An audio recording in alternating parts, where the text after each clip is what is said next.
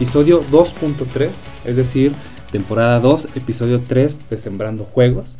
Una vez más tenemos a el Garas, Gary Roberts Bocardo. ¿Cómo estás, Gary? Hola, hola, ¿cómo estamos? Muy, muy, muy contentos de aquí en Dominguito, a gusto, platicando, muy, muy emocionados de lo que ha pasado en la industria recientemente, algunas tendencias, y muy, muy emocionados de compartir aquí con, con nuestra gente de Sembrando Juegos, un tema candente, em, emocional, que nos tiene muy, muy prendidos y que desafortunadamente cuando lo vivimos, pues sí nos mueve el tapete a todos. Hoy vamos a hablar del famosísimo crunch. ¿Cómo lo hemos vivido? ¿Qué se, ¿Cómo sentimos que es el crunch en Latinoamérica comparado quizás con Estados Unidos, con Europa, con países que hablan inglés preferiblemente? ¿Cómo lo has vivido tú? ¿Cómo ha sido este, este camino de, de, vivir el crunch en México y ahora que lo has trabajado para extranjeros?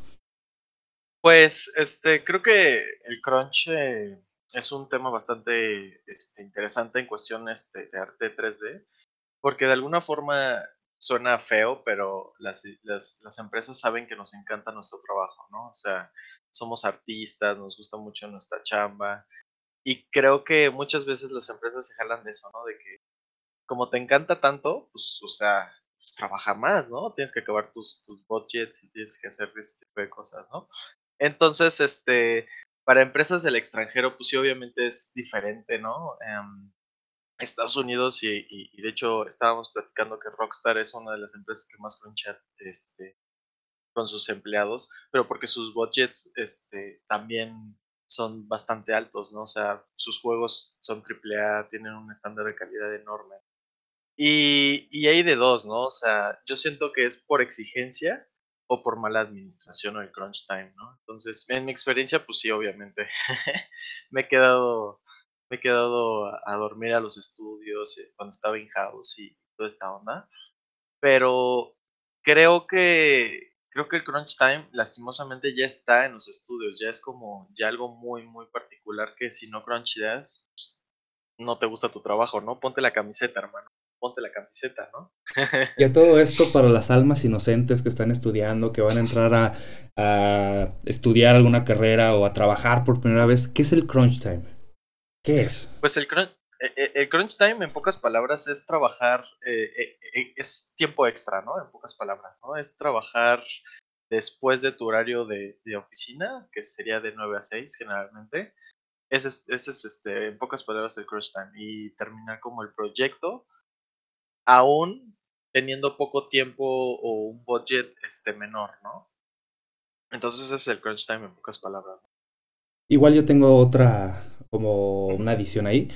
Mm, tú tienes un contrato, ¿no? De supuestamente te contratan para trabajar de lunes a viernes, ocho horas al, al, día, y de esas ya hemos platicado que las productivas para un creativo son en torno a las seis horas, ¿no? O sea, se ha comprobado por varios estudios, etcétera, que, o sea, estudios científicos, que solamente las primeras seis horas eres muy eficiente y demás, las demás horas ya están nada más haciéndote loco, ¿no? Como esperando a que pase el tiempo. Y cuando te sales de esas seis horas y trabajas, no sé, algo normal puede ser 15 hasta 18 más horas, de lunes a domingo, pues es probable que si estés siendo efectivo, sacando algunas cosas, pero no vas a, llegar a tu máxima eficiencia. O sea, estás porque tienes que estar y porque también hay ese sentido de tenemos que quedarnos hasta morir, pero no necesariamente el crunch siempre es positivo, ¿no? O sea, para mí el crunch también tiene ese, ese adjetivo de que estás muy madreado, como decimos en México, o sea, no estás dando el máximo porque tu cuerpo ya está en un modo de rush, en un modo de urgencia, estás muy adrenalínico y no necesariamente pues estás dando tu máximo, pero estás trabajando más horas. Ese es como mi adjetivo. Claro. Claro que la calidad baja, ¿no? O sea, en cuestión artística, obviamente uno de los hábitos que hablaba de Blender Guru en sus videos es que uno tienes que descansar, ¿no? Porque al momento de que tú estás trabajando pierdes esta visión, este, tienes la visión como de que solo estás trabajando en eso y pierdes como lo, otro, lo demás, ¿no? hablaba de que si tú te vas a lavar los trastes, en mi caso, ¿no? Que te vas a lavar los trastes, regresas, vas a ver tu proyecto diferente, ¿no? Porque tienes que descansar tu vista. Eso también se puede referir como al crunch time, ¿no? Tu nivel de, o sea, tu rendimiento baja, ¿no? Obviamente. Y estás haciendo ya todo muy robotizado. Entonces, este, pues sí, es, es, es un tema en el que, que, pues, o sea, sí estás trabajando más, pero tu calidad va a ser como muy baja. Entonces, ¿realmente vale eh, la pena el crunch time? Esa es Mm, la, la, la, la pregunta del millón, ¿no? Fíjate que qué excelente pregunta. Si quieres esa la podemos dejar a un, a un ratito más. Traigo así como algunas preguntas eh, detonantes y si quieres la de vale la pena la dejamos al final. A ver, la primera, ¿por qué ocurre el crunch time? ¿Por qué te imaginas que es algo tan común ahora? Pues yo creo que hay de dos, ¿no? O sea, una puede ser la, la, poca administración, ¿no? Este, que las empresas pues están tratando como de, de sobrevivir y en esta en este lado de que quieren sobrevivir consiguen cualquier proyecto que no están capacitados, ¿no? Este, y pues tienen que investigar, tienen que volver a trabajar y hacer muchos experimentos para poder conseguir como la meta de acabar ese proyecto. La segunda, creo que es la exigencia, ¿no? El público se ha vuelto mucho más exigente en los productos. Por ejemplo, me tocaba, me tocaba, este, cuando era niño, que por ejemplo los budgets de Nintendo 64 o diferentes videojuegos, el público como que no era tan exigente, ¿no? Porque era un poco más ignorante. Ahorita con el internet es mucho más, este, informado el público y es mucho más crítico, es mucho más, este, como más exigente. Por ejemplo, en las empresas triple A pues tienen que ser mucho más, o sea, tienen que detallar más y como que el público piense que se merece todo. Entonces, también es un tema que que muchos, este, muchos periodistas de videojuegos hablaban, ¿no? Que que que en la industria, pues, se se ha vuelto un poco más exigente porque, pues, el público también se ha vuelto más exigente. Entonces, yo creo que por eso los estudios tienen que crunchear porque, pues pues, el 3D, ¿no? El 3D no se hace tan rápido, ¿no? Y la programación tampoco, ¿no? Y como es multidisciplinario, si una pequeña pieza falla, todo tiene que regresar. Entonces, este, esa es mi, mi, opinión. Concuerdo mucho con, con tu opinión y también le agrego que esto se ha hecho muy competitivo, ¿no? O sea, anteriormente hacer eh, videojuegos en los ochentas probablemente, pues era para un grupo muy selecto de ingenieros, de artistas, de músicos, y ahora se ha abierto a una gran cantidad de personas. Hay muchos, muchas universidades que quieren ofrecer estas disciplinas, muchos artistas, programadores quieren entrar, ¿no? Entonces, al haber una mayor cantidad de personas dispuestas a trabajar en esta en esta industria, en esta disciplina, pues también la gente que está abierta a condiciones diferentes de trabajo se incrementa, ¿no? Y yo lo he escuchado, por ejemplo, en círculos de empresarios, de todas, de todo tipo de, de industrias y especialidades, de pues aprovechate de esa gente que tiene más necesidad, ¿no? O sea, hablamos de ciertos países, de ciertas zonas del país, por ejemplo, en México, solo por decirle a nuestros amigos internacionales, se asocia que el sur tiene más necesidad de trabajo que el norte, por decir algo, ¿no? Eh, igual, ¿no? En Sudamérica, a lo mejor voy a inventarme algo, porque tengo personas allá que han trabajado conmigo, ¿no? En Nicaragua hay una mayor necesidad de, de trabajo y por lo tanto están dispuestos a trabajar más horas por menor cantidad de pago, ¿no? Sin meter ahí la parte ética o moral, por decirlo de alguna forma, pues sí es un tema de oferta y demanda, ¿no? Hay más personas Claro. dispuestas a, a trabajar, hay una gran demanda de, de, de, de estas disciplinas, sin embargo hay más gente buscando trabajo y por lo tanto pues la, lo que pagas va bajando, ¿no? Y las condiciones van empeorando hasta cierto punto. Creo que esa es una de, de ellas. Y otra que me gustaría agregar es que hay esa gran competencia entre las áreas de administración de proyectos en la que a mí me tocó trabajar con las áreas comerciales, que no es mi especialidad, sin embargo he apoyado ahí un poco. Entonces cuando a mí me tocaba decirle al equipo comercial, oigan, la estimación del proyecto pues son tres meses con tantas personas, con tantos descansos, con X, Y, Z, o sea, con estas condiciones laborales, eh, me lo regresaba, ¿no? Y me decían, pues sí, o sea, está muy bonito tu planeación, pero no vamos a ser competitivos porque el proveedor de enfrente lo está ofreciendo la mitad del tiempo. Si quieres que tengamos trabajo, pues tienes que dobletear a tu gente, ¿no? O sea, que trabaje en doble turno, por decirlo de alguna forma, ¿no? Es como la realidad que, que me ha tocado vivir. Y sí, sobre todo en países tipo Latinoamérica, nos ha pasado, ¿eh? Cuando presentamos propuestas a Estados Unidos y a Inglaterra, nos dijeron, oye, yo te estoy contratando a ti mexicano porque creí que ibas a ser más competitivo que la India o que Pakistán. Y le decimos, pues la calidad del trabajo es distinta, tenemos mejor nivel de inglés, vamos a entregar en mejor tiempo, etcétera. Y me dice, no, pues entonces me voy con el turco, me voy con... países estereotípicamente más económicos porque tú no me ofreces algo. Entonces el mexicano, sobre todo el latinoamericano, está muy en ese limbo. No tiene un mercado local que le compre los servicios y no está preparado para los productos internacionales o no es bien visto su trabajo, ¿no? Y sobre todo ahora que, que por ejemplo, los chinos tienen mejor calidad que nosotros, cuando anteriormente eso era diferente, pues hace que, que el latinoamericano, el estudio latinoamericano esté un poco en el aire. Pero ya cuando nos vamos al, al mercado internacional, pasa exactamente lo que tú mencionaste, ¿no? Estudios AAA que compiten en las grandes ligas por sacar productos para las principales consolas, pues tienen ese reto, ¿no? Va a haber otro estudio enfrente que va a sacar un juego con mejor calidad que yo, con más gráficos, con más... Y ahí son esas famosas guerras del más, ¿no? De más personajes, más rápido. Y, y, y, una limitación, y eso si quieres lo podemos platicar en otro episodio, es de que los juegos se han mantenido en su costo a lo largo de los últimos años. Desde, yo me acuerdo desde la infancia, los juegos siempre han costado en torno a 40, 60 dólares, pero los presupuestos se han inflado exponencialmente. Entonces la proporción entre lo que gastas en presupuesto y lo que recibes al final del público, pues no es como directo. Y por eso hay una gran guerra por esos jugadores. Sí, no, existe creo que hay una guerra en todo, ¿no? O sea, por ejemplo, escuchas este año, ¿no? La guerra de consolas, la guerra del ray tracing, ¿no? Eh, la guerra de tal cosa. Hay guerra en todo prácticamente.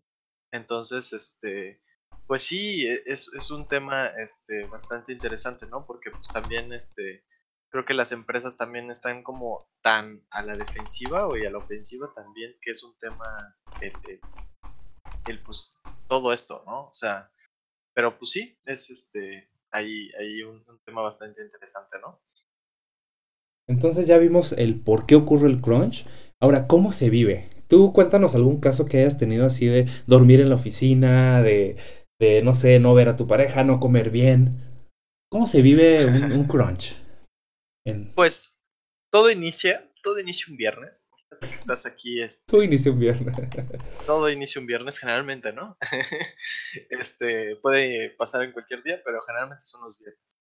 Estás un viernes, este, el jefe llega, tú dices, ah, oh, sí, voy a salir, ¿no? Voy a salir temprano, no hay ningún problema, pero el jefe viene y te, y te, te dice, no, es que esto tiene que acabarse para el lunes, ¿no? Tengo, tengo una junta a las 9 de la mañana hablas con el estudio y, te dicen, no, pues tenemos que acabar. Entonces, ni modo. Parece que, que, los jefes con comprarte unas pizzas ya saben que ya, o sea, yo, yo me acuerdo cuando estaba trabajando que cuando te compraban una pizza, los jefes, es que ya valió, valió, valió Gerber, ¿no? de que ya sabía que me iba a quedar todo el fin de semana. Entonces, pues platicas con todos los demás y dices, ni modo, tenemos que quedarnos, ¿no? O sea, parece como que ya es, hasta nosotros mismos ya sabíamos que cuando llegaba la pizza ya era como share. Entonces sí he tenido como experiencias de, pues he dormido en el estudio, me he parado a, a, las 4 de la mañana a ir al estudio porque les faltó algo, o, o, ciertas cosas, ¿no? Y, y, es un tema bastante interesante porque también es como, ¿te pones la camiseta o no? ¿No? Como que las empresas funcionan así, ¿no? De, ah, entonces no te pones la camiseta, mejor voy a buscar otra persona que se ponga la camiseta y, a ti te despido, ¿no? Entonces, este, sí es, este, ahí como muy contradictorio a veces como las empresas de que te dicen, no, pues te pones la camiseta, te va a ir bien, te voy a subir el sueldo y todo, pero realmente no es. No sé, entonces, no sé, ese sería como, como un poco de mis experiencias y sí, o sea, he dormido en la silla fría así toda la noche esperando un render o, o, o sí me duele el cerebro de no dormir y y realmente, pues, igual te digo que cuando estaba ahí sentado decía, ¿realmente vale la pena que esté croncheando? Mi, capacidad ahorita no es la misma que cuando estoy en la mañana y todo eso. Entonces, sí es un tira y afloja, ¿no?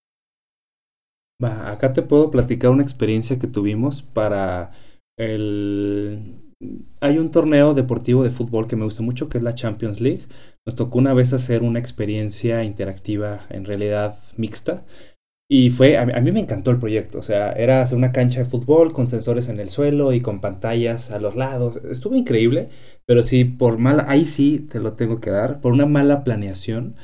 Em, nosotros subcontratamos a dos proveedores y ellos pues dejaron el proyecto para, para después. Nosotros no fuimos proactivamente empujándoles para que entregaran a tiempo y confiamos en ellos, ahí sí hay como la excusa de que teníamos más trabajo en otras cosas que no pudimos dedicar recursos a ver bien que estos proveedores estuvieran siendo confiables.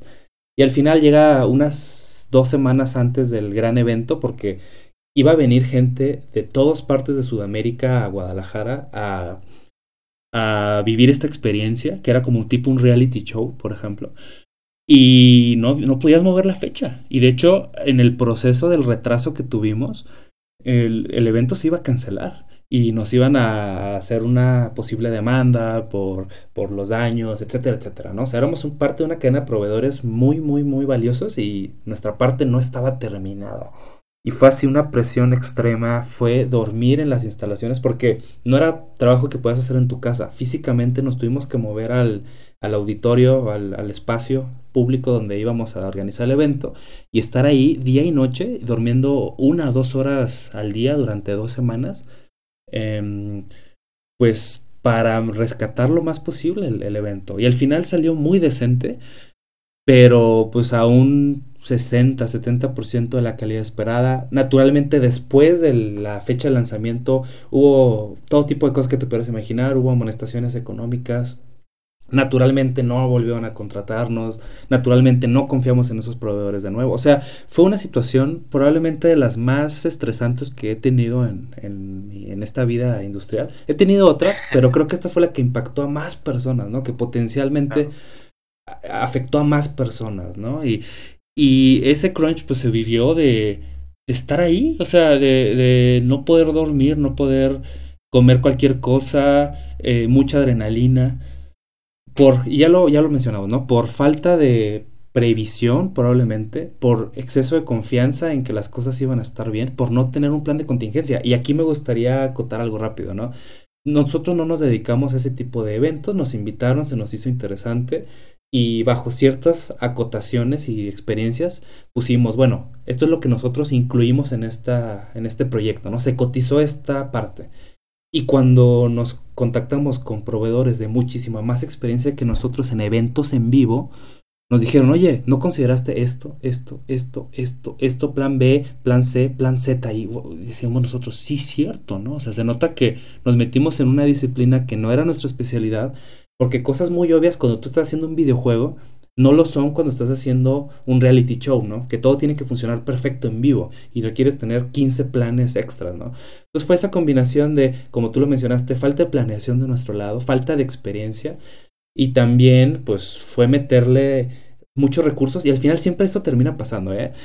El, el que nos contrató pues nos dice, oye, pues te voy a amonestar, amonestar económicamente porque no entregaste, y nosotros le decimos, oye, no solo nos gastamos el proyecto, sino nos gastamos la ganancia y hasta metimos de más. O sea, no, no vamos a ver a tener esa recuperación, aunque el proyecto se entregó pues, con relativo éxito, ¿no?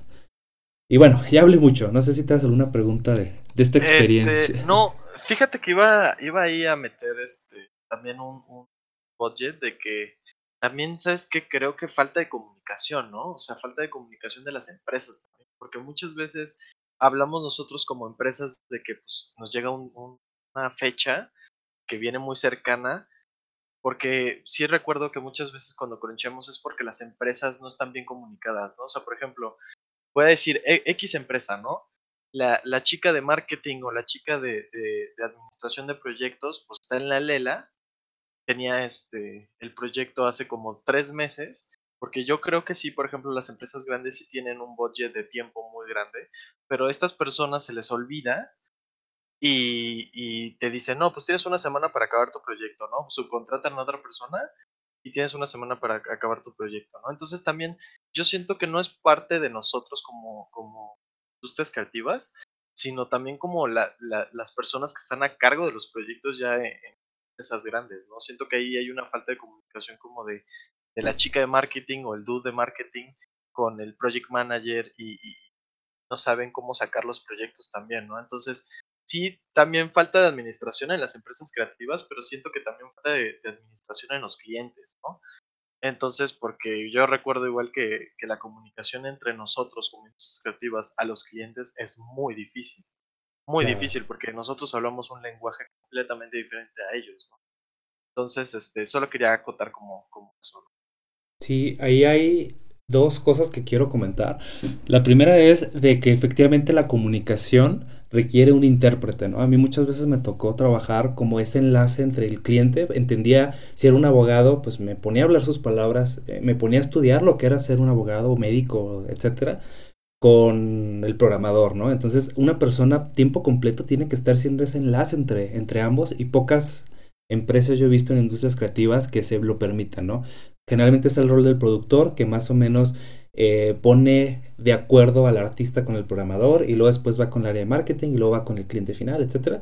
Creo que en México sí nos falta más experiencia y más recursos en ese lado, que sería como la comunicación, eh, no sé, la falta de comunicación imprudencial, ¿no? De que, de que no, sin dolo, sin mala fe, no hay buena comunicación, pero también a veces hay mala comunicación eh, queriéndolo hacer, ¿no? O sea, oye, escóndele esto al jefe, no le digas que vamos atrasados. Y a mí eso me molesta, digamos, de personas con las que me ha tocado trabajar, ¿no? De que quieren ocultarte las cosas, ¿no? Van atrasados y no te lo quieren decir. Entonces tú en lugar de tener un plan B para prevenir o, o para atender ese retraso, pues estás confiando en el líder que dice que todo va muy bien, ¿no? Y cuando te pones a analizar a detalle, que te dedicas tiempo a ver eso, ves que no corresponde a la realidad, ¿no? Y eso provoca el doble de problemas que, que si claro, tuvieran avisado.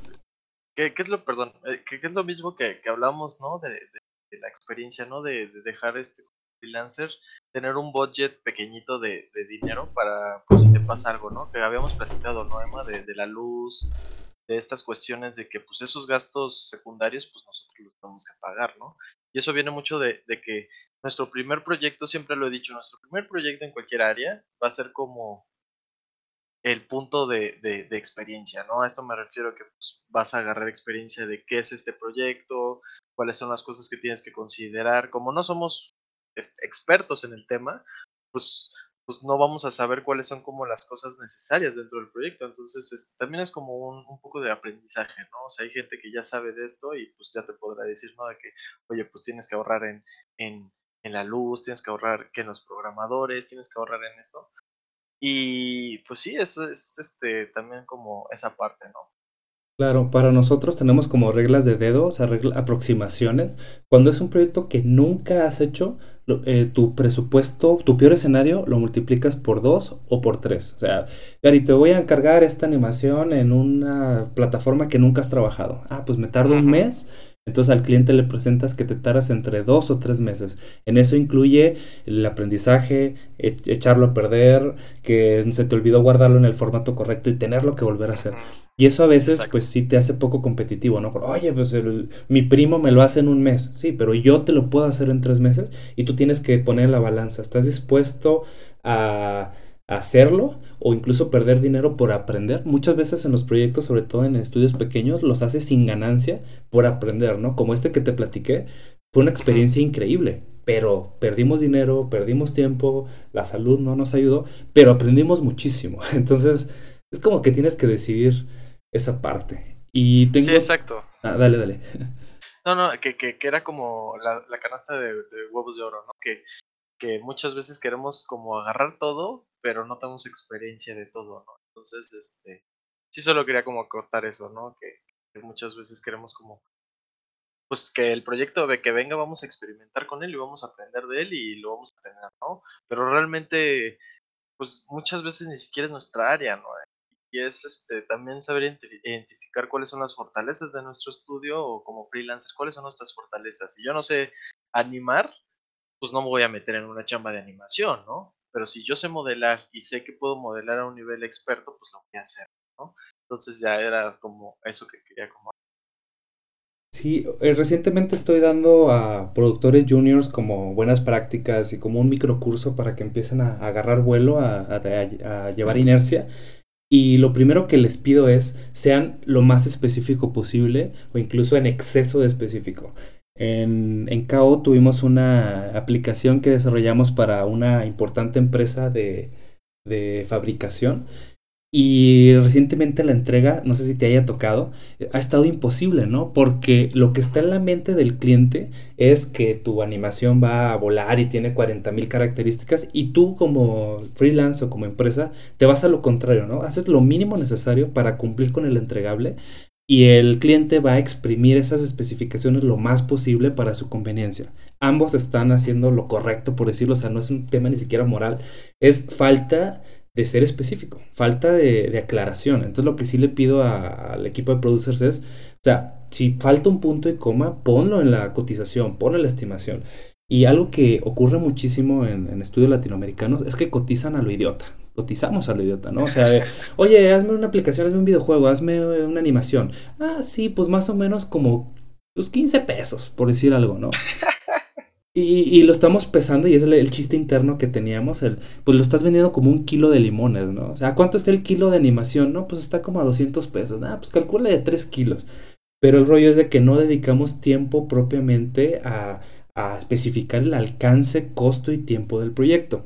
Algo que se hizo mucho en KO fue la parte de la fase 1, que dedicábamos una semana completa, un equipo completo a diseñar wireframes, em, storyboards, eh, lo más posible una aproximación de cómo hacer un proyecto que se va a desarrollar durante seis meses o 12 meses. imagínate, le dedicas menos de una hora a estimar el esfuerzo que vas a hacer a lo largo de 12 meses. O sea, exponencialmente. Eh, o sea, el esfuerzo que le dedicas a una cosa se te hace exponencialmente y naturalmente el error se incrementa exponencialmente. Y creo que esa es una de las grandes equivocaciones en este tipo de, de proyectos de incluso nosotros descubrimos que una o hasta dos semanas no era suficiente para proyectos de un año. O sea, la preproducción, eso es muy importante, debe tomar, no sé, quizás una tercera parte, una quinta parte del costo del proyecto.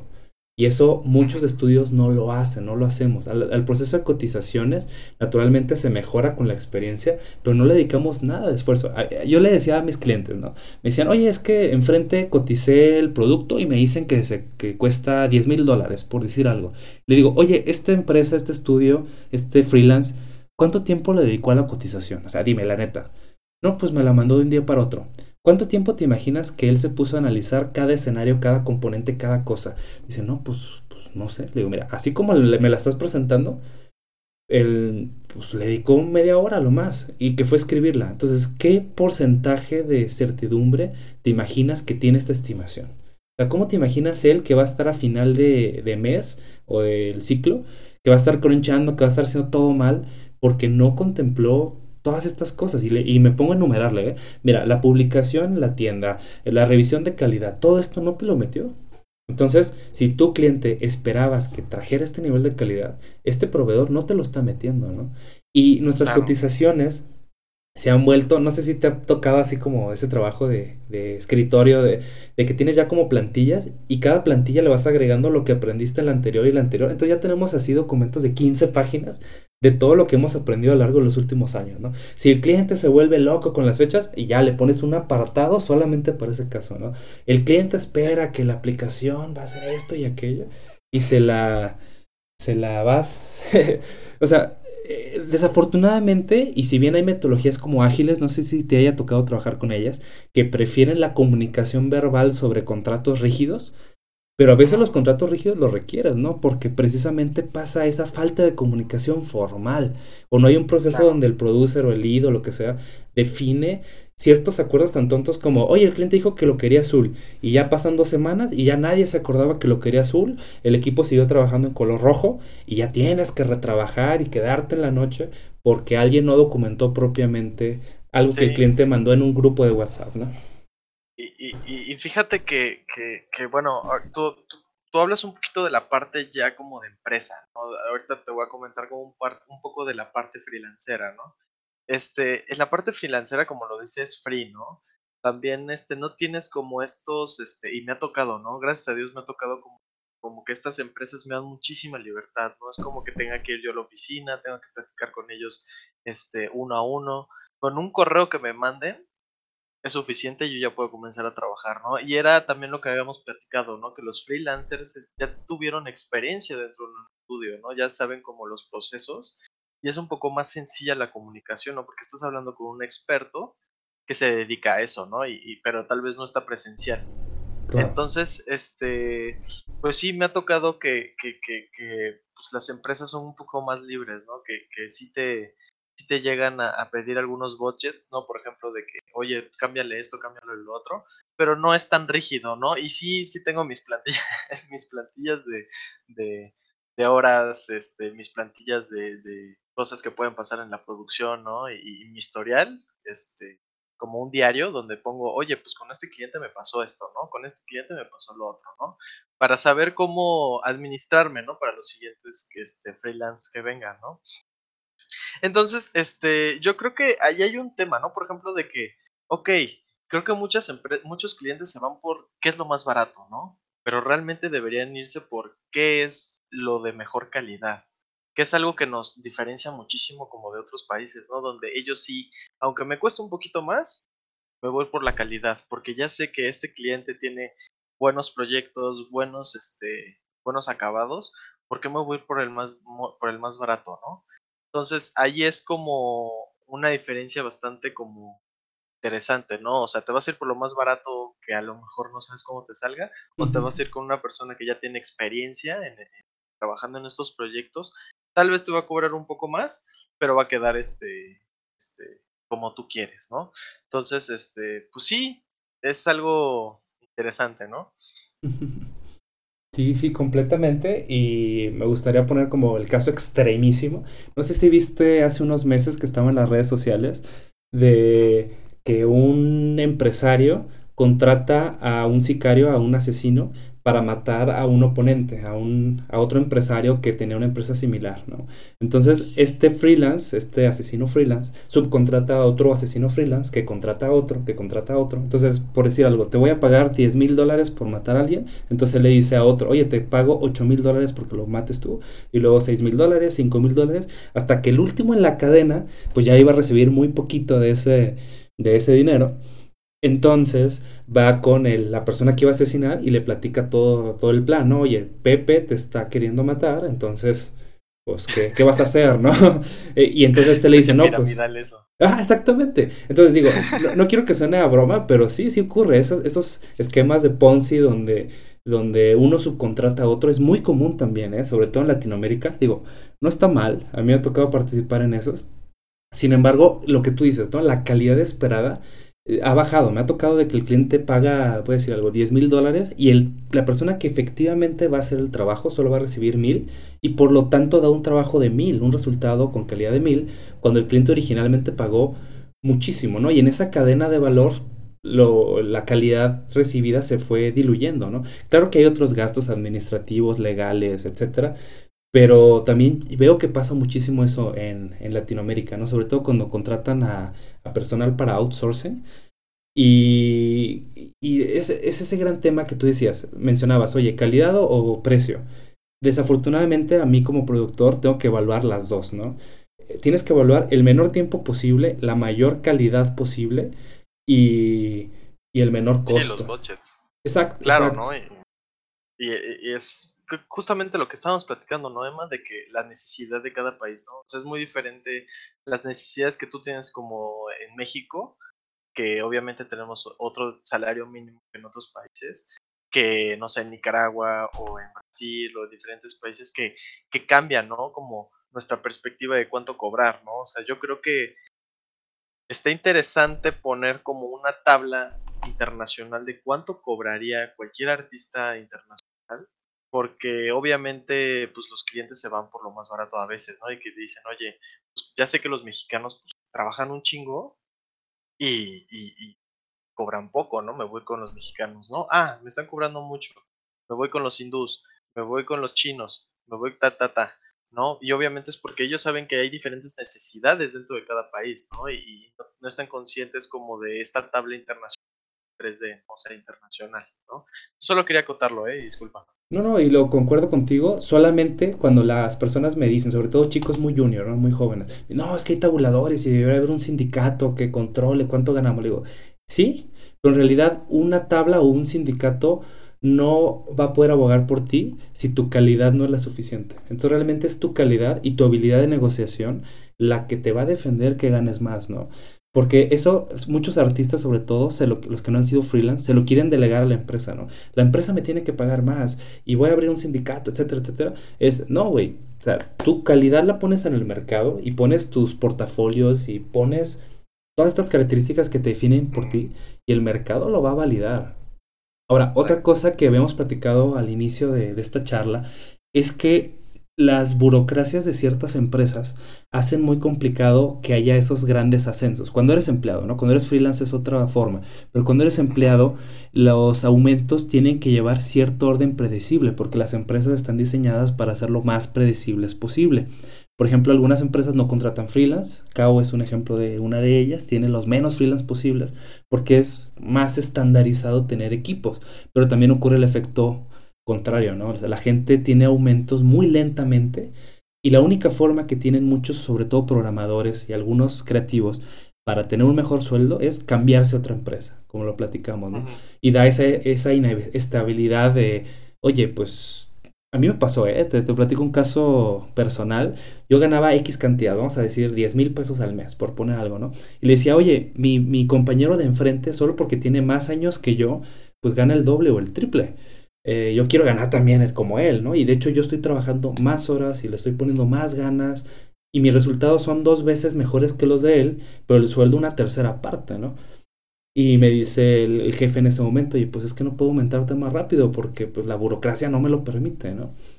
Y también qué pasaba, ¿no? Esta persona, como ya tenía su sueldo seguro, pues para qué se esforzaba más, ¿no? Y uno como tiene hambre, pues se esfuerza más por una recompensa. Al final, ¿qué pasó? Me salgo de la empresa, y, a los pocos meses me, me, contactan, oye, pues ¿qué crees? Este, pues sí requerimos tus servicios, eh, vas a entrar como un esquema de freelance y te ofrezco pues tres veces más lo que ganabas antes. Y obviamente me convino, ¿no? Pero creo que también eso, ciertas personas tienen que romper ese esquema mental. Quizás no, no les gustaría ser freelancers, pero sí, para tú tener esa libertad de ganar más, requieres tener también la responsabilidad de, de ser libre, que es una cosa como como muy curiosa. No sé tú cómo lo hayas vivido. Claro.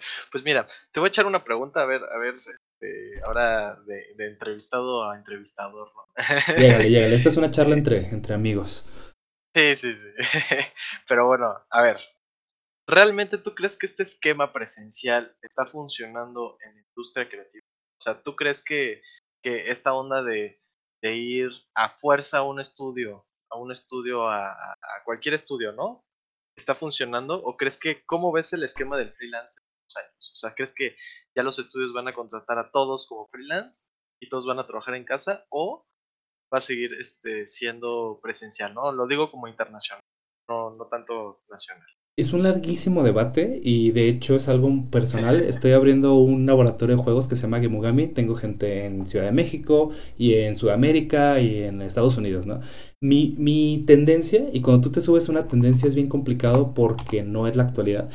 Eh, mi creencia es de que en 5 o 10 años casi todo se va a hacer remoto, ¿no? O sea, imagínate, tienes que trasladarte, tienes que poner una oficina, tienes que poner las computadoras, la posibilidad de que te roben es mayor, tienes que contratar seguros. El gasto de tener una oficina física y la inconveniencia es muy alta. La tendencia en próximos años, o nuestros hijos probablemente ya no van a ir a oficinas a trabajar. Eso es de la época industrial donde las maquinarias eran imposibles de mover.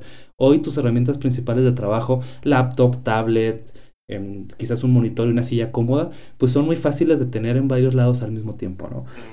Esa es mi creencia. Pero ahora te va la realidad, ¿no? Yo, yo, aunque le estoy apostando muy fuerte a la cultura remota y a la cultura del freelance, no funciona igual de bien en dos escenarios. Tener un empleado es más conveniente que tener un freelance. El empleado generalmente, como tú lo mencionas, se pone más la camiseta que el freelance y está dispuesta a condiciones de trabajo más convenientes para la empresa, ¿no?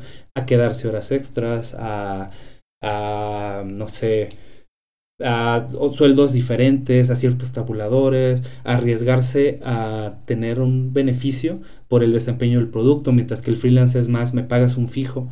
El freelance tiene otras características, por ejemplo, que si lo contratas por obra, él las horas que él le tenga que dedicar es su responsabilidad, ¿no? Tú le pagas 100 pesos por esta animación, no importa cuántas horas esté, mientras que el empleado tiende a hacer más por horas.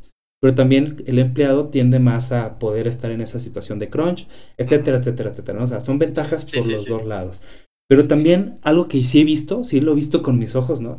Es que cuando eres, cuando estás contratando juniors, la principal ventaja es que tu costo operativo es menor, pero la cantidad de cariño, le, llamamos así internamente, la cantidad de tiempo, de atención que le tienes que dedicar es mucho mayor. Tienes que estarlos capacitando todo el tiempo, tienes que estarlos coachando.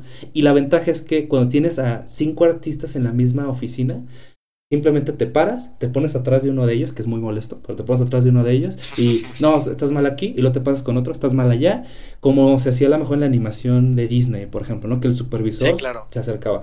Cuando estás a distancia, requieres una gran confianza y, y los tiempos que tienes para revisar el trabajo se acota a unas cuantas horas al día, ¿no? Y la comunicación exponencialmente se hace bien complicada. Te lo digo con los producers que tengo en Ciudad de México.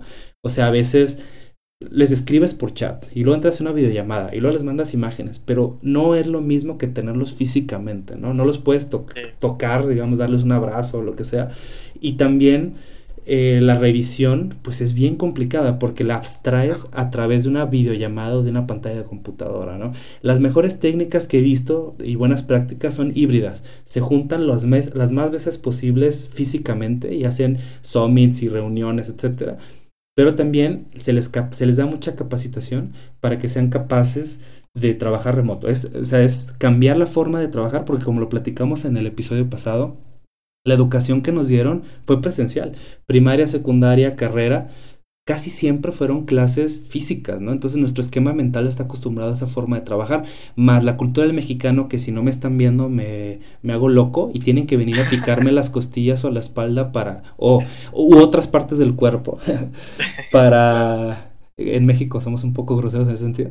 Eh, mira, yo le decía mucho a la gente, ¿no? El trabajo del productor es picar colas. O sea, porque si al mexicano no le estás picando, no reacciona, ¿no? Y cuando trabajas con alemanes y con rusos y con lo que sea, no tienes esa necesidad. Al norteño también, tú le dices, oye, eh, 9 de la mañana, oye, te pido por favor que hagas estas nueve, animaciones, a las 5 de la tarde te veo, ¿no? Te ibas todo ese, todo ese día y a las 5 venías y revisabas y a lo mejor había detalles menores. Con la cultura del sur Tú le dices, oye, hay que hacer estas cinco cosas, vuelves en unas horas y cuando vuelves solo escuchas excusas. Estoy exagerando, ¿verdad? No, pues que la computadora y se fue el internet. Entonces, creo que es generar esa cultura en tu equipo y la cultura es más fácil de generar si están todos juntos. Pero también, como tú lo has mencionado, si contratas gente de experiencia te va a costar más, etcétera.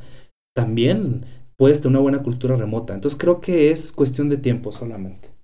Sí, y, y, siento que las herramientas han evolucionado, ¿no? No son las mismas herramientas que, que teníamos hace, pues, que cinco años a las que ahorita tenemos, ¿no? Por ejemplo, hace cinco años no existía Discord, ¿no? claro. no existía, por ejemplo, estas herramientas como Real Time Board, donde tú puedes estar checando como el, el, el esquema del proyecto y en tiempo real con el cliente. Y siento que muchas cosas como de esas herramientas se han vuelto como más como para freelancear, ¿no? O sea, como que hasta el mismo, hasta las mismas herramientas evolucionan, han evolucionado para una cuestión remota. Y, y fíjate que me, me, he puesto a dar, este, me he echado muchos clavados en las ofertas de trabajo, por ejemplo, internacionales, y sí, y sí, justamente buscan que vueles una vez al año al estudio. ¿Por qué? Porque sí está bien que tú freelances, pero también quieren conocerte en persona, ¿no? Porque, pues, o sea, justamente como tú dices, ¿no? Que tengas a esta persona atrás de ti que te diga, oye, esto está mal, esto está mal, para, para, para que en estos viajes de las, de las empresas internacionales te, este, te supervisen, ¿no? Sepan cómo trabajas realmente y te dicen, oye, pues quédate dos días, te pagamos todo, pero vente dos días, te queremos conocer, queremos ver tus procesos y ver cómo podemos, este, como que funciones en grane mejor, ¿no? Entonces, este, sí, sí e, es cierto, ¿no? Que va, a pasar un poco de tiempo. Vamos a hacer este, bueno, para que seamos completamente freelanceros o remotos, pero sí siento que vamos por ese camino, ¿no? O sea, vamos, todo nos está llevando como a ese camino de, trabajo remoto y sí va a ser muy interesante, ¿no? Ver a nuestros hijos ahí trabajando desde casa, así sin tener este problema del tráfico o que qué voy a comer, o el topper con atún que está claro. el refri, cosas así. Entonces, este, va a ser muy interesante, ¿no? Y estoy muy emocionado de ver cómo, cómo va jalando todo esto, ¿no? Sí, y es mi tirada, ¿eh? Por ejemplo, digo, con todo el cariño que, que le tengo, Pero pues Amber iba a ser una empresa totalmente diseñada para ser presencial. Y yo de haber venido de otra forma de trabajo semi-remota, porque cuando llegué a trabajar en una empresa europea, pues era otra forma de trabajo, visitaba clientes, viajaba muchísimo. Ahora, el hecho contrario de estar siempre encerrado en el mismo cubículo, en, la misma oficina, respetable para el que le guste, a mí no me fascina, ¿no? Entonces, así pintaba la, parte de, de, Amber y este año yo quiero apostarle a poder trabajar desde la playa, poder trabajar en la oficina, en un coworking. De hecho, tengo un coworking space, o sea, dices, pues está en tu sangre, ¿no? Y, y bueno, creo que esto lo, diferencia a qué te dedicas. Y quiero, quiero explicar brevemente eso. Hay tres libros que a mí me gustan mucho de una empresa que se llama Bootcamp. No hacen videojuegos, ellos hacen software para comunicación y ellos tienen tres principios, ¿no? Un rework, una, un cambio a la cultura tradicional de trabajo, de las oficinas, de, de los aumentos. Ellos tienen una filosofía en un libro que se llama Rework. Otra filosofía remota en un libro que se llama Remote y otra que tiene un libro que se llama No tiene que estar, no tiene que estar loca la oficina, algo así, o sea, no tiene que estar loco el ambiente laboral, de gente crunchando, de, de workaholics. Pero ellos, ¿en qué sustentan eso? O sea, ¿cómo pueden darse el lujo de no tener crunch, de, de tener gente remota en todos lados? ¿Por qué otras empresas no pueden estar en esos esquemas, ¿no? Depende mucho de a lo que se dedican. Y aquí la, la raíz principal es que hay tres tipos de empresas las empresas de servicios, las empresas de productos y las empresas que su producto es un servicio. O sea, el híbrido entre los dos extremos. Por ejemplo, esta empresa que te menciono tiene un producto. Ellos no están constantemente sacando algo al mercado y ven qué pasa, ¿no? Y cada producto es una, cada producción es un riesgo increíble, ¿no? Como pasa mucho en los videojuegos. Tú sacas un nuevo videojuego, lo expones al mercado y puede que toda tu inversión no funcione. El mundo del cine lo inspira de esa forma, ¿no? Sacas una película y puede ser un fracaso en taquilla y ya le tuviste que pagar a los artistas, a los actores, etcétera, ¿no? Esa es la orientación a, a productos como servicio. Hay otros que son productos recurrentes, no es una producción, sino tienes el estudio. Por ejemplo, ¿qué hace Cinépolis? Y eso te lo digo porque Cabo se inspiró mucho a raíz de que nos, nos invierte eh, y nos incuba en Cinepolis. Y mucho del modelo de Cabo se, se basó en la cultura de Cinepolis. Ellos no hacen producciones, ellos no se van a meter en el riesgo de las producciones. Se meten en la parte un poquito más aburrida que es tener cines. Entonces siempre hay producciones. ¿Quién es el que se está arriesgando? Las empresas hollywoodenses. Y tú lo que tienes es la base instalada para atender esa distribución. ¿no? ¿Qué está haciendo ahora Steam? Steam ya no hace videojuegos. Y si te pones, digo, perdón, Valve.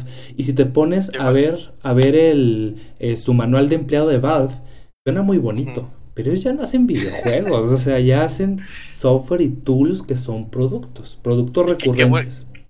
Qué, qué, buenos tiempos, ¿no? De Valve, donde hacían juegos, que, que el mod de Counter-Strike, que el Dota y muchas cosas así, que, que se fueron por una línea más, este pues más de distribución, ¿no? O sea, Steam fue una bomba realmente, ¿no? Y apenas van a sacar su, uno de sus primeros juegos, ¿no? Que es este Half-Life en VR, ¿no? Pero, pero pues imagínate, ellos, se fueron por una cultura más como, más de distribución, ¿no? Solo quería como agregar eso, ¿eh? No, y es la analogía, y no es nada fancy, o sea, la gente que, que tiene el sueño de crear videojuegos o de trabajar en el cine, no tiene el sueño de trabajar en un cine, sino quiere estar en la producción, quiere ser artista. Entonces pasa un poquito también con ciertos estudios de videojuegos, ¿no? Por ejemplo, en Cabo nos, nos pasó, ¿no? De mucha gente se acerca y dice, oye, yo quiero crear juegos, no quiero hacer tools para videojuegos, no quiero hacer plataformas de distribución de videojuegos. Pero es donde hay más dinero, donde hay más estabilidad económica. Entonces, como tomar esas decisiones, ¿no? Tú como trabajador, como freelance, pues, ¿en qué industria quieres trabajar y cuáles son los riesgos asociados? Con ellos. Eso lo acoto porque, sobre todo con amigos académicos y con algunos otros empresarios, pues sí me dicen mucho eso, ¿no? No, es que cualquier cosa es un videojuego. Sí, pero en la mente el videojuego es Minecraft y Grand Theft Auto, por ejemplo, ¿no? Tu idle clicker, pues no es el concepto de videojuego que el mercado, que el mercado se le hace atractivo, a tu programador se le va a hacer atractivo. Digo, haciendo una acotación muy, muy, muy rápida, ¿no? Y volviendo al otro tema, esos son productos, son videojuegos, y vimos que en videojuegos hay mil clasificaciones diferentes. También está la parte de servicios, ¿no? Que es, oye, a ti te pagan por hora para hacer X productos, X animaciones, X cosas, ¿no? Pero tú no estás creando una propiedad intelectual que va a tener un ciclo de vida largo. En cuanto tú terminas de hacer esta animación, inmediatamente tienes que estar cazando la siguiente, ¿no? Ventaja, el dinero entra muy rápido. Desventaja, en cuanto el dinero entra, se acabó. No vas a volver a recibir regalías por ese trabajo. Sí, exacto. Y, fíjate que, me recordó mucho a, este sistema que está usando Xbox, que es el, Game Pass, donde te dan una cantidad inmensa de juegos. Así te dan un buen de juegos, donde es un servicio. Te están dando el servicio de que tú puedes probar todos los juegos que tú quieras por cierta cantidad al mes, ¿no? Y eso este, habla mucho de que también le, le, le, buscaron por Steam, ¿no? En Steam los juegos no son tuyos, ¿no? Y hay una cláusula que dice los juegos no son tuyos. Si, por ejemplo, mañana hubiera un apocalipsis, ¿no? Que, que, que, los... Que, tampoco estoy tan lejos, ¿no? Hay una epidemia de salud ahí. sí, internacional, ¿no? Pero, pero por ejemplo, que dice que, que si mañana Valve no existe, los juegos ya los perdiste, ¿no? O sea, los juegos automáticamente ya no van a funcionar porque todo funciona con servidores. Entonces eso habla que también este, esta cultura de los servicios de, Xbox, de PlayStation, y que muchas veces ya... Y justamente, no, no sé si supiste del GeForce Now, que es este, que con los servidores ya puedes estar streameando los juegos con el hardware. Está increíble eso. Entonces, este, ya, ya vieron como las otras empresas de que, ah, con que los servicios es más este, redituable, ¿no? En vez de las exclusivas de Sony, me voy a ir más por los servicios y, voy a dejar como las exclusivas, porque obviamente, como dijimos, ¿no? Que, que ahorita tener una exclusiva, no sé, este, cualquier juego de ahorita, ¿no? Este, que existe AAA, pues este realmente ya es un costo mayor, ¿no? Ya es este tener artistas, tener programadores y tener todo esto, ¿no? Claro. Mejor me voy por los servicios donde no es mi propiedad intelectual, pero te la voy a dar y tú me pagas una mensualidad al mes, ¿no? Entonces, este, pues ah, como que eso como tenemos una sobrepoblación de servicios ya, ¿no? sí, aquí, aquí solamente me gustaría ponerle como otro nombre. El, el servicio yo lo llamo a, em, mm, profesionales que dan su tiempo a cambio de, un sueldo, por ejemplo, o de una ah, compensación económica. Eh, generalmente lo que tú mencionaste le llamamos modelos de suscripción más que de servicio, porque, eh, digo, nada más como para aclararlo, ¿no? De... En lugar de cobrarle una vez al, al público por tu producto, le estás cobrando recurrentemente. Entonces, a modelos como el Game Pass o el Apple Arcade, ahí que es lo que termina pasando y es difícil para los productores de videojuegos, ¿no? Porque a ti te pagan no por venta del producto, sino lo que un jugador distribuye a lo largo de ese tiempo, como Spotify también maneja ese porcentaje, pero ellos estaban descubriendo que se gana más en esos servicios de suscripción, incluso vendiendo el, juego al precio de retail final, ¿no?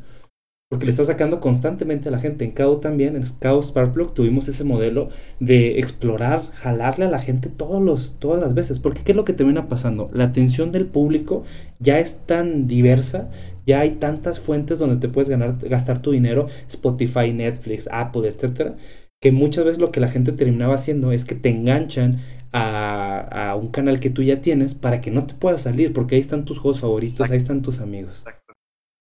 Exactamente. Y, me, me, emociona mucho esta, esta nueva como cultura, ¿no? Porque de alguna forma venimos como de la idea de que, oye, pues no voy a comprar un juego completo, ¿no? Mejor lo compro por pedacitos, ¿no? Pero realmente si te da, o sea, si haces como la cuenta, estás comprando el juego doble, ¿no? Que es como la parte como créditos también de bancarios, que no nos damos cuenta, pero estoy muy emocionado de ver cómo, cómo fluye eso, ¿no? Porque que, que o sea, todo va a ser servicios en el futuro, Emma. O sea, yo lo estoy viendo, ¿no?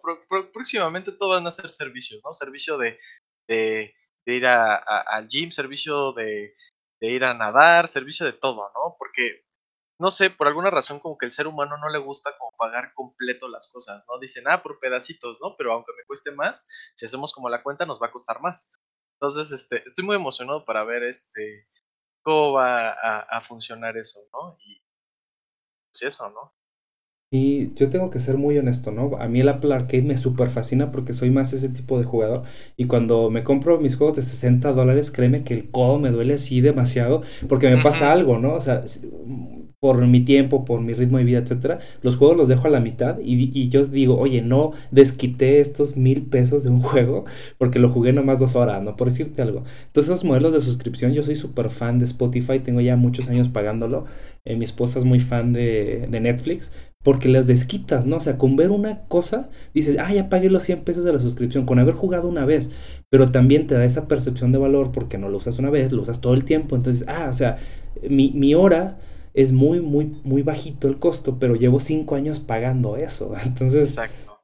Sí, creo que es el futuro, ¿eh? Definitivamente. Sí. dale. Perdón, este, te dijiste algo súper clave, que, que creo que, que engloba toda esta conversación, ¿no? De que casi no tengo tiempo ¿qué está pasando? Que la vida se está volviendo más rápida y ya no nos está dando tiempo para todo. Entonces, justamente este, esta onda de los servicios se adapta a eso. Antes teníamos más tiempo porque pues no teníamos como, como el problema del, o sea, no existía el internet, todo era mucho más tranquilo. Ahorita que tenemos esta, esta velocidad donde la información llega y, y regresa súper rápido, este modelo se está adaptando a nuestra forma de vida, ¿no? Solo quería acotar eso que está súper, súper interesante. Y uniéndome a lo que tú dices, yo siento, o sea, tengo esa apuesta, si tuviera que apostar 100 mil dólares, los pondría en la mesa sin pensarlo, de que en la próxima generación... No, bueno, ahí, ahí, los tengo ya, ya los puse. 100 mil pancholares, dólares de papel. Eso, eso. No, pero sí, de hecho sí le estoy apostando fuertemente en mis organizaciones de que el modelo de empleo tradicional va a desaparecer. O sea, todos nos vamos a ir moviendo a hacer freelance eventualmente. Tal vez a nosotros no nos toque, pero quizás a nuestros hijos sí. Esa seguridad económica y que va a haber eh, salud social, etcétera, se va a ir moviendo un modelo de freelancing en el cual es, es, proporcional tu resultado a lo que ganas. A ver, referencias, hay un libro que escribió un periodista español que me gusta mucho, que se llama ¿Qué harías si no tuvieras miedo? Habla de mil cosas, pero una de ellas es que nos vamos a ir a ser eh, autónomos o freelancers, que vamos a estar trabajando para N empresas, que vamos a estar cambiando todo el tiempo de empresa y de proyecto como los freelancers lo hacen, ¿no? Porque los clientes ya no van a querer contratar a las empresas como lo hacían antes. Una empresa anteriormente duraba 150 años y hoy, si duran 5 años, una empresa, un emprendimiento es muchísimo. O una división de negocio, por ejemplo, se están cambiando las cosas a una velocidad increíble. Entonces, imagínate tú tener empleados que los tienes que tener por contratos indefinidos. El primer cambio es que ya no va a haber empleos indefinidos, va a haber empleos por proyecto. Y a mucha gente eso no le gusta. Y ni modo, o sea, no, eso no lo define Manuel, por ejemplo, sino es una tendencia del. claro, te adaptas o mueres, ¿no? En tu Sí, sí, sí, completamente. Y entonces la gente que tenía cierta percepción de seguridad, que la seguridad es tener un empleo, la seguridad es tener eh, IMSS en México, seguridad social pública, pues va a cambiar completamente y ahora le tienes que dar más duro para, o sea, más inteligente, tienes que trabajar más inteligentemente, creo que va a ser la, la, palabra. El trabajo tonto lo van a reemplazar las automatizaciones, los robots, las máquinas. El trabajo inteligente es el que va a ser más difícil de encontrar en el mercado, creo yo. Y qué curioso, ¿no? Que, iniciamos la plática hablando de que nosotros efectivamente solo teníamos seis horas, eh, ¿no? Que funcionaba nuestro trabajo, ¿no? Que éramos lo más, lo más eficiente, ¿no? Y ahorita ya nos estamos como de que el freelanceo, cómo ser más eficiente, porque al final de cuentas siempre lo he dicho, a los artistas 3D, programadores o lo que sea, nos contratan para solucionar problemas. O sea, realmente tu función aparte de obviamente hacer arte y todo, es resolver problemas, ¿no? Hacer lo más eficiente posible. Entonces, este, con las herramientas que nos están este, proviendo, por ejemplo, diferentes eh, softwares, cosas así, o empresas, ya se está volviendo más eficiente este, modelar, se está volviendo más eficiente texturizar, programar y todo esto. Entonces, por eso justamente nos estamos yendo a una parte más este, de freelance, ¿no? Remota. También en educación, ¿no? Eh, un artista, por ejemplo, mi experiencia, yo sí fue un instituto especializado, pero todo lo que yo sé realmente lo aprendí por internet, ¿no? ¿Y esto de qué habla? Que la gente tiene que cambiar este, su criterio y su, y su forma de pensar, ¿no? Tienen que pensar que tienen que ser muy disciplinados al momento de estar en una computadora. No porque estés en una computadora te vas a poner a jugar. La computadora tiene muchas ventajas, ¿no? Puedes aprender este, como ya dije, ¿no? En la, la vez pasada, tener un mentor uno a uno que viva en Francia, lo que tú quieras, pero que te esté dando estos, estos feedbacks, ¿no? O, ir aprendiendo este, este, tutoriales que puedas descargar, comprar en internet.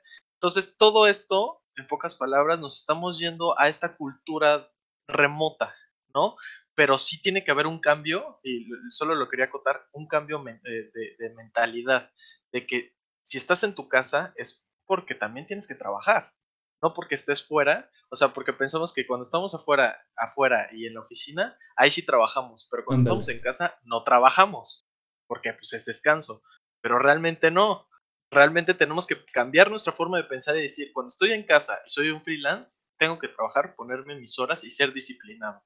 Entonces, me emociona mucho ver cómo, cómo este, las personas eh, internacionales, bueno, internacionales creo que muchos países ya lo están haciendo, pero me emociona mucho ver esto de, en México, ¿no? Ver cómo las personas de que yo trabajo en casa, te juro, Emma, ¿eh? Todavía cuando voy como a, tomar con mis amigos me dicen, oye, este, tú trabajas en casa, qué raro, qué raro. Y, yo le digo, bro, en cinco años tú vas a estar trabajando en casa, así que no se te, que no se te haga muy, muy, este, poco normal. Entonces, este, me emociona mucho ver ese cambio, ¿no? De Entonces, solo quería como acotar eso, ¿no? Sí, volviendo al tema, si gustas ya para ir cerrando, llevamos ya una hora más o menos. La parte del crunch, creo yo que bajo cierto ciertos límites, el crunch es bueno, es, es no, no, no, no es sano la palabra, pero creo que es positivo, creo que impacta al equipo, ¿no? O sea, porque aprendes eh, como dicen, no conoces a alguien hasta que estés en un momento de verdadero estrés. No conoces a tu pareja, no conoces a tus compañeros de trabajo, a tus jefes. Entonces, te enfrentas a una situación retadora, difícil y, ok, una vez al año creo que ayuda. Pero el crunch creo que verdaderamente que sale en las noticias, que, que empieza a afectar, es ese que es crónico, ¿no? Que estás 52 semanas al año en modo crunch. Todo el tiempo estás rebasado. Creo yo que ese es el que verdaderamente eh, va, va, a empezar a afectar y van a pasar muchas cosas, ¿no? Los videojuegos, así como en los 80s, por ejemplo, de que en América hubo ese, ese crash de la industria de los videojuegos y que ya iban bajando calidad, etcétera. Creo que esto va a reventar en algún momento y va a ser insostenible.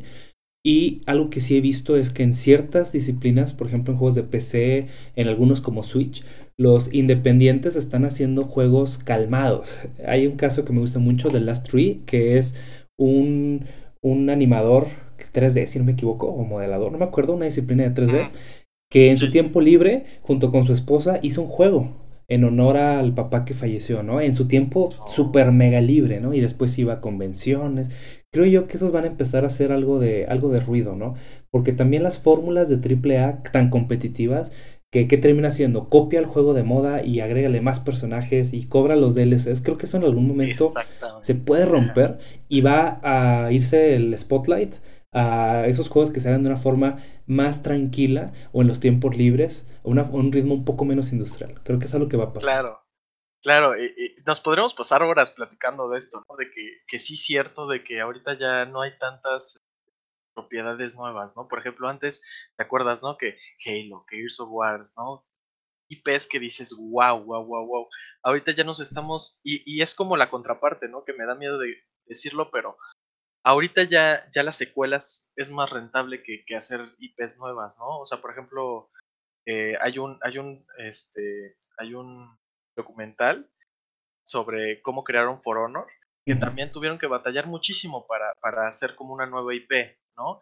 Entonces, eh, resumiendo, ¿no? En pocas palabras, yo sí estoy viendo como este, esta idea de, de resquinear, ¿no? De que por tiempos, porque el tiempo no me da, voy a resquinear un juego, le voy a poner como la mecánica de, de Angry Birds, la mecánica de tal cosa, porque ya no me da tiempo crear cosas nuevas, ¿no? Entonces sí está, está interesante y, y en cuestión de crunch time, justamente como tú dices, sí es cierto, este, cuando se vuelve crónico, ahí es cuando, cuando, tienes el problema, ¿no? O sea, Pablo Picasso decía que la inspiración existe, pero, tienes que, te, pero te tienen que encontrar trabajando, ¿no? Qué mejor forma de, de, encontrar la inspiración que trabajando duro, ¿no? Y, y, esto se puede resolver en crunch time, pero no crónico, ¿no? O sea, ya cuando se vuelve crónico, ahí tenemos una alarma, ¿no? Pero sí, este, ningún trabajo es fácil, hay que, hay que chambearle, ¿no? Hay que, hay que darle. ¿no? Entonces, sí, solo quería como acotar eso. Yo dejo una última recomendación personal. Hazte indispensable en tu trabajo, pero ten la capacidad de tener otro trabajo, ¿no? O sea, em, algo muy, muy curioso es que le apostamos totalmente a ciertas condiciones, ¿no? Por ejemplo, oye, amo tanto a esta persona, a esta pareja, que la voy a aguantar como es, ¿no? Voy a aguantar esta industria de videojuegos con el crunch. No necesariamente tienes que vivirlo así, ¿no? Hay muchas formas diferentes de hacer videojuegos, muchas formas diferentes de ser artista. Y hay un libro que mencionamos la vez pasada que me gusta, que es Deja de pensar como freelance y piensa como director que, tiene un poco de esas cosas, ¿no? De deja de estar persiguiendo solamente el, sueldo o deja de ser un empleado convencional. Cuando yo trabajé como empleado, tuve la oportunidad, digámoslo así, de no necesitar mi trabajo. O sea, de si me corrían, no pasaba nada. Tenía cierto ahorro, tenía cierta ruta de crecimiento, tenía otras ofertas y eso hace que tu valor personal y tu valor profesional crezca. Porque si te sientes, si, si tu autoestima, por ejemplo, está bien bajo de Mm, pues no, no, puedo, no tengo opciones, estoy atorado en, en, este empleo actual. Por supuesto que cuando haya crunch ahí vas a estar, ¿no? Porque por miedo estás limitado a tu crecimiento profesional. Claro, es como esta idea de la negociación, ¿no? Muchas veces cuando estás negociando, o sea, uno está en desventaja, ¿no? O sea, por ejemplo, nosotros como empleados, como trabajamos en esa empresa, estamos en desventaja porque pues solo tenemos esta chamba.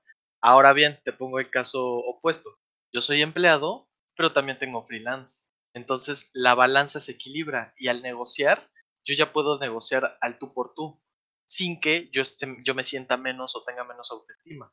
No sé si me explico. Está muy interesante esa onda, pero, pero por ejemplo, cuando están en la misma, en la misma sincronía, ¿no? Tienes tus chambas por fuera y también eres empleado, al reclutador o al de recursos humanos, tú ya le puedes hablar de frente, ¿no? Tú ya le puedes decir, no, pues yo no te acepto un crunch time. O sea, a mí no me rinde. Realmente yo, yo, yo estoy trabajando por, cierta, por cierto tiempo y yo tengo otros compromisos, discúlpame, pero no puedo. Y si te dicen, no, pues te corro, perfecto, ahí lo dejamos, nada más quiero mi liquidación. Ah, gracias. Correctamente, ¿no?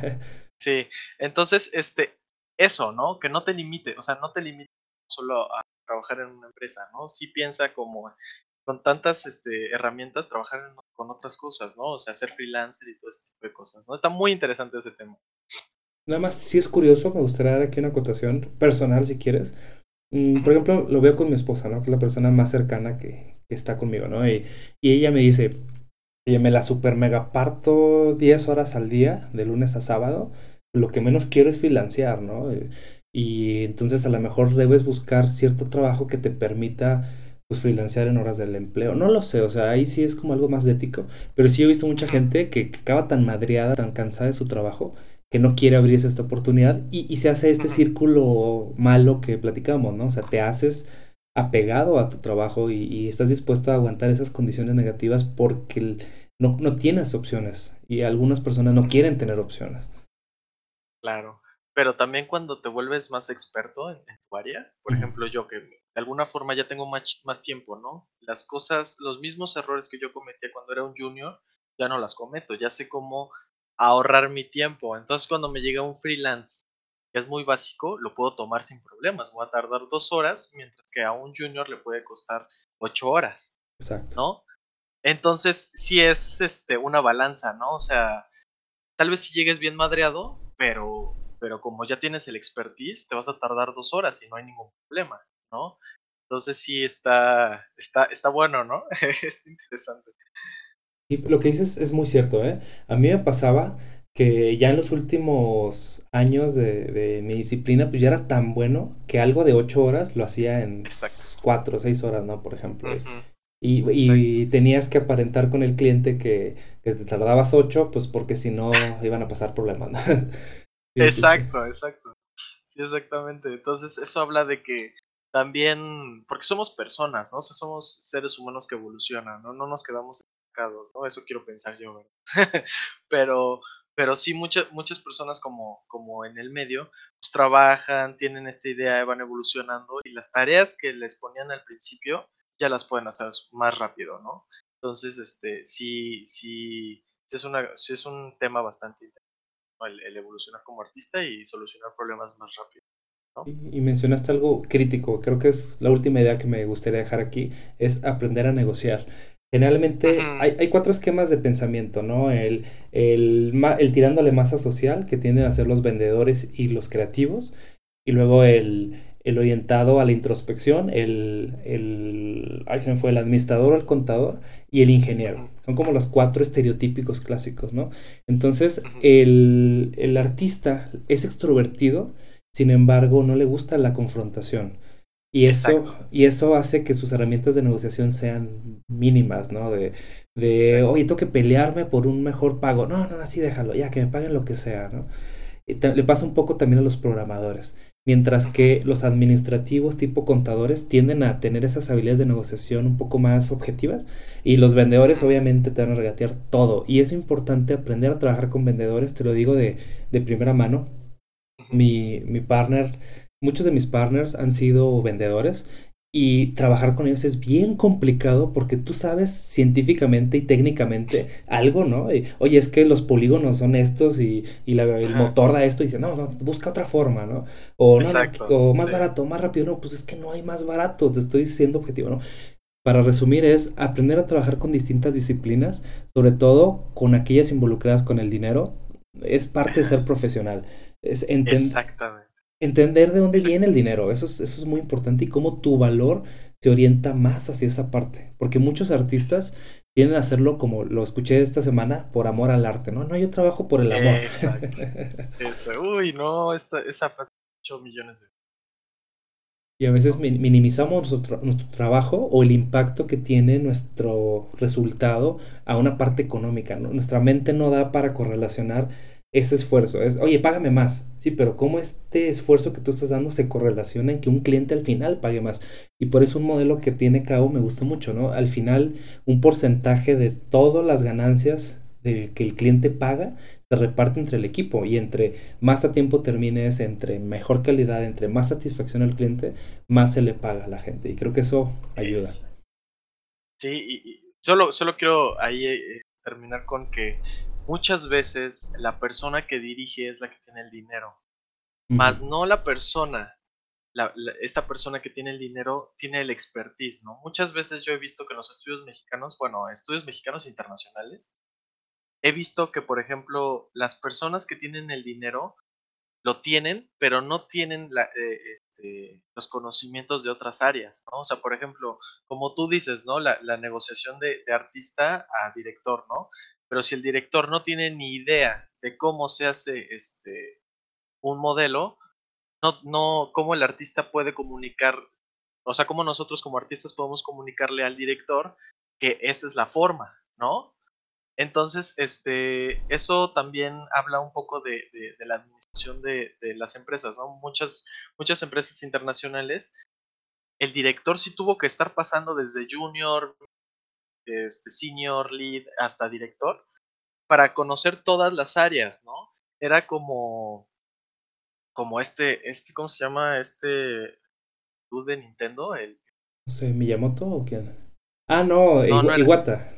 Iwata, perdón, Iwata que se me fue el nombre. Iwata era uno de, de personas que más admiro porque me acuerdo que, que hubo un documental en el que hablaba de que, por ejemplo, ya se les estaba cargando el payaso en Pokémon, Pokémon verde o rojo, no me, no, no me acuerdo cuál era, que, que Iwata literalmente como él fue, él fue programador, él estuvo dentro del campo de batalla, él sabía lo que enfrentaban los programadores, ¿no? Entonces se bajó de su escritorio, ayudó a los programadores y así salió el juego. Entonces siento que también el director tiene que, que tener estos conocimientos, no porque tengas el dinero quiere decir que, que, que, que debes saber como todo, ¿no? O sea, más bien como que, que tienes que dirigir, ¿no? O sea, no, no quiere decir que porque tengas el dinero tienes la experiencia, así la mayor experiencia de todas. Entonces, este sí, sí me gustaría como acotar eso de que, que, los directores, que está muy mal distribuido como el dinero, ¿no? Que, que, el director no tendría que tener como, como, o sea, el director tendría que tener como la, la, experiencia para resolver un problema. No, no, no porque tengas el dinero eres el director y ya y no tienes experiencia, que he visto mucho en las empresas. Pero bueno, eso solo lo quería como como dejar ahí, ¿no? Me gustaría dejar para un siguiente episodio ese tema, que es que el director, el fundador, el vendedor tiene la habilidad de, vender promesas, pero no es el mejor para cumplirlas. Exacto, e, e, e, eso es lo que quería claro. Sí, sí, perdón. Sí, sí, sí, no, totalmente de acuerdo. Y, y, eh, y, por eso las empresas modernas, los estudios modernos tienen dos socios o más. Y un socio es el vendedor y otro socio es el operador. El director ejecutivo ejecuta al equipo de, de, gente, dirige las ventas, etcétera, y el director operativo es el que convierte en realidad esos sueños, esas ilusiones y promesas vendidas por el otro socio, ¿no? Cuando hay esa comunión entre ambos socios, se logra resultados muy diferentes que cuando solamente hay uno. Cuando hay un operador, y te lo digo porque yo fui así, ¿no? Fui director de un estudio en el 2000, del 2008 al 2015, y mi gran reto era vender promesas, porque soy tan, no sé, realista y tan eh, orientado a procesos, que cuando a un cliente le ofrecía algo, pues le decía todas las limitaciones, naturalmente no lo convencía, ¿no? Parte de la venta, pues es saber qué decir, cómo decirlo, cuándo decirlo, que a veces involucra esconder pues esos posibles riesgos, minimizar esos riesgos. Ya en realidad pues, los dos trabajan juntos, ¿no? Y sí, eres realista y al mismo tiempo eres optimista, por decirlo de alguna forma. Pero cuando hay ese equipo, esa dualidad, funcionan mucho mejor las cosas y creo que es lo que va a terminar pasando en, en estudios mexicanos. Van a tener esa capacidad operativa de responder a las promesas y la capacidad de traer nuevas oportunidades comerciales. Exacto, exactamente. Sí, es un tema muy... Va, pues si gustas, cortamos por hoy el episodio 2.3 que hablamos de Crunch y mil cosas más. Y si gustas, nos podemos ver en, en otro episodio y seguir, seguir platicando. Aquí andaremos, aquí andaremos. Perfectísimo. Pues gracias chicos, gracias a todos los que nos acompañaron. Nos vemos la próxima semana. Bye bye.